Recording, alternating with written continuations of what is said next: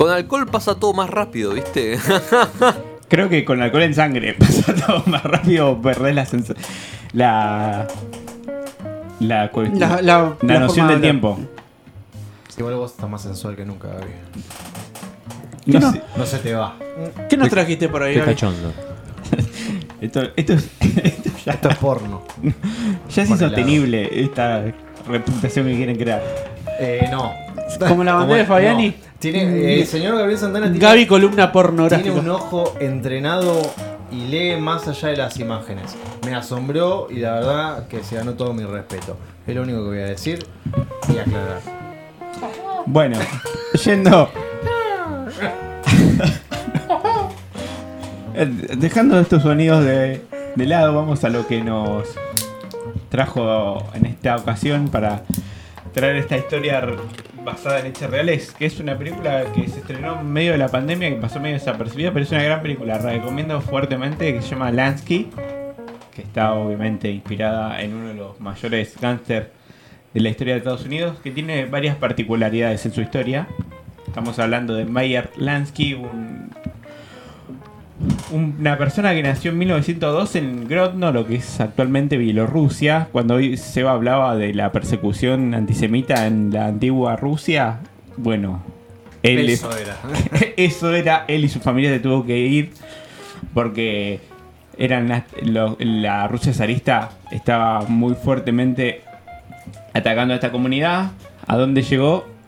A Manhattan, Nueva York. La tierra de oportunidades. Sí, y de muy pequeño encontró una beta en el juego. Con los años se terminó convirtiendo en el mayor lavador de guita de la mafia de Nueva York. Hasta Mirá ahora es la historia de Seba. Más o menos, sí. Más o menos, sacando el apellido. Porque el- su nombre original es Mayer Suchevlisky.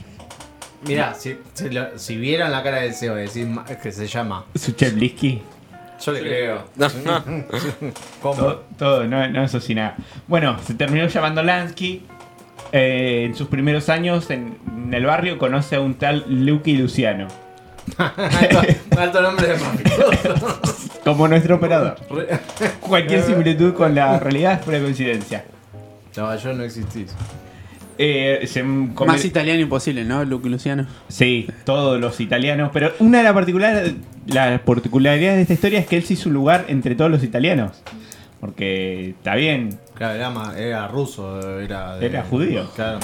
Pero Sí. digo de- de- del lado ruso, no era. No, de- sí, no, pero. italiano. Era. Pero.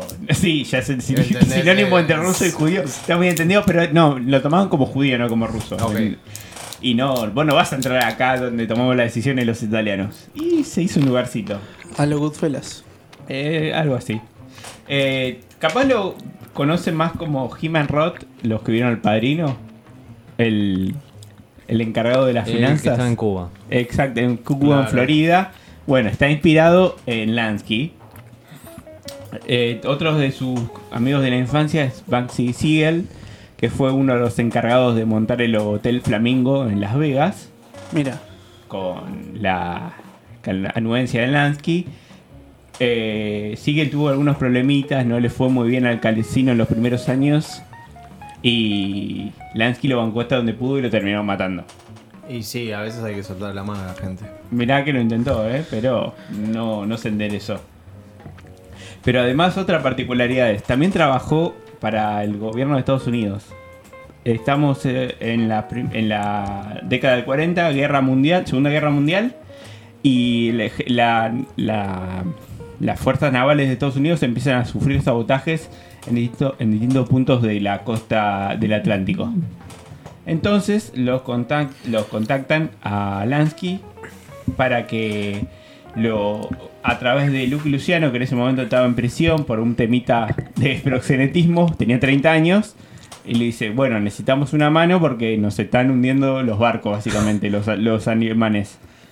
O sea, tenés que ir a buscarlo, ¿no? Eh, para decir, me están hundiendo. Mirá, Leo, si vienen mañana y te dicen, eh, no sé, el ejército argentino, Leo, me están volteando los barcos que tengo en el Río de la Plata. ¿Cuánto hay? Ah, mira, ¿viste? Y, y cuando te digan la respuesta, el doble. Claro, Leo Manganiello. No hubo plata, pero Luke y Luciano lo sacaron de prisión Bueno. y lo mandaron a Italia.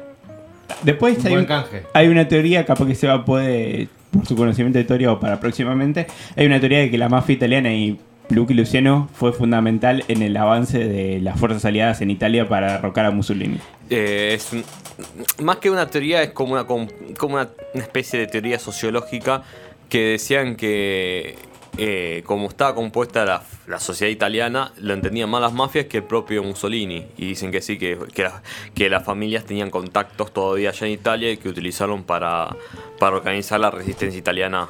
Bueno, el nacimiento de la mafia en Italia es un poco la, la ausencia del Estado y la autogestión de la gente. Sí. digamos. Después se desmadró todo, pero nace un poco así. Claro, exactamente. Bueno, con los años eh, se empezó a dedicar o- o muy estrechamente a ser un- el contador, por decirlo entre comillas, de Lucky Luciano. Toda la época de la prohibición, la ley seca, tenían bares por todo Estados Unidos. Y después encontró otra beta en el juego, en donde en Cuba.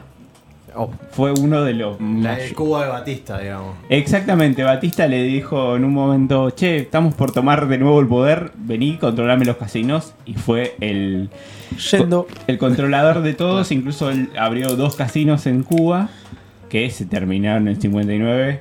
Después de fin de año estaban todos de joda y vinieron unos barbudos bajando de las colinas. La arma- de cochino. le armaron, le armaron una revolución y se tuvieron que ir rajando todos. Si, si vieron el padrino, algo de eso hay. El Padrino 2.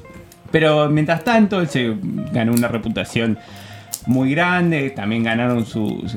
eh, crecieron sus cuentas bancarias. Y por ser eh, judío de nacimiento, empezó a comulgar con el sionismo que promulgaba el nacimiento del Estado de Israel. Ahora, los yankees tienen mucho esto de eh, si no puedo contra vos, únete, ¿no? Eh, de, de adoptar personajes bastante polémicos. Por Que terminan trabajando para el gobierno. Para sí. ellos, claro, como una especie de canje. Si bueno, vos sos recontra malo, bueno, sé malo con nosotros, ¿entendés? Bueno, Una poco, no sé, Sí. atrápame, atrápame si puedes, va de eso también. Sigue pasando hoy en día.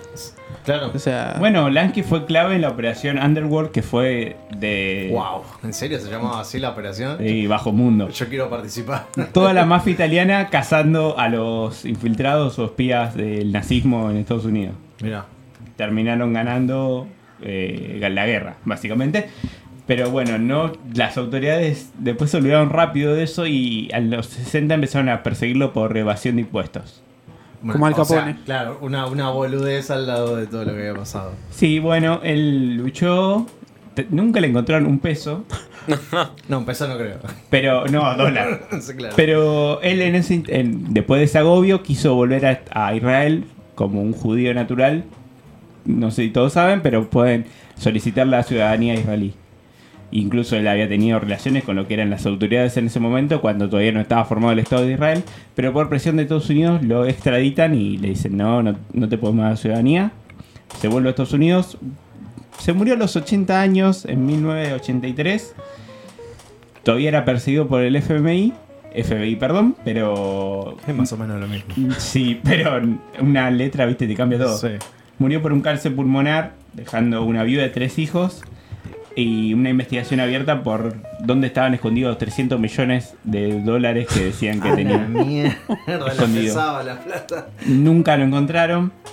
Eh, la familia, eh, hace dos años, el nieto, Gary Roboport, inició una demanda contra el Estado de Cuba para que le devuelvan 70 millones de dólares en resarcimiento, de, en, resarcimiento de los hoteles que le este, de- expropiaron. están yendo en las balsas. 70 millones de dólares. No, no he visto nada. Claro.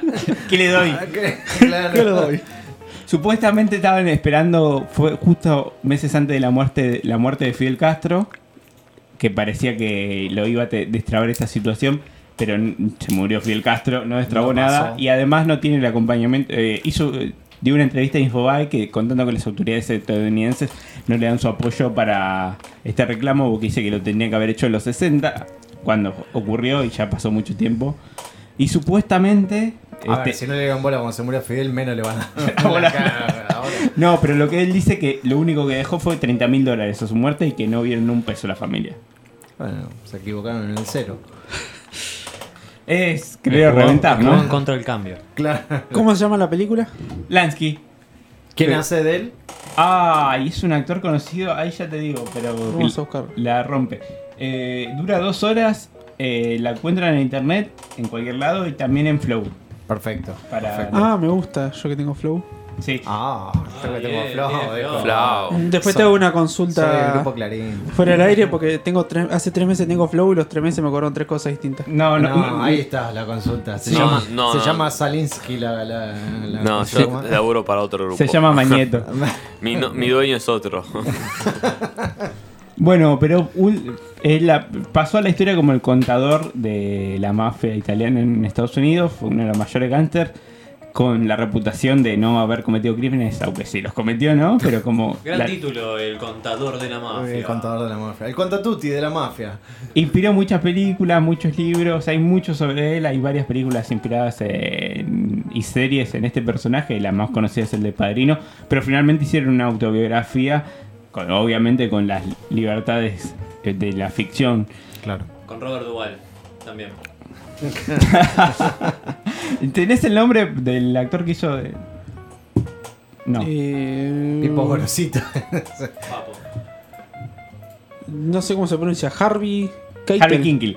Sí, es muy conocido. Es conocido, Sí, sí, sí, sí, sí. de una foto. Bueno, eso es la, basado en hechos reales y vamos Se- será vista.